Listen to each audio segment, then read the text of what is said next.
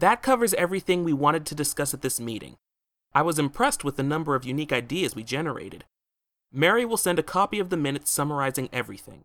Then, our next meeting will be on Friday. We're going to discuss concrete ways that we can implement some of the ideas expressed in today's meeting. Please make sure that everyone makes a draft proposal before the next meeting. Each one of you will have five minutes to give a brief explanation of your proposal. That's all for today. Thank you all for your contribution.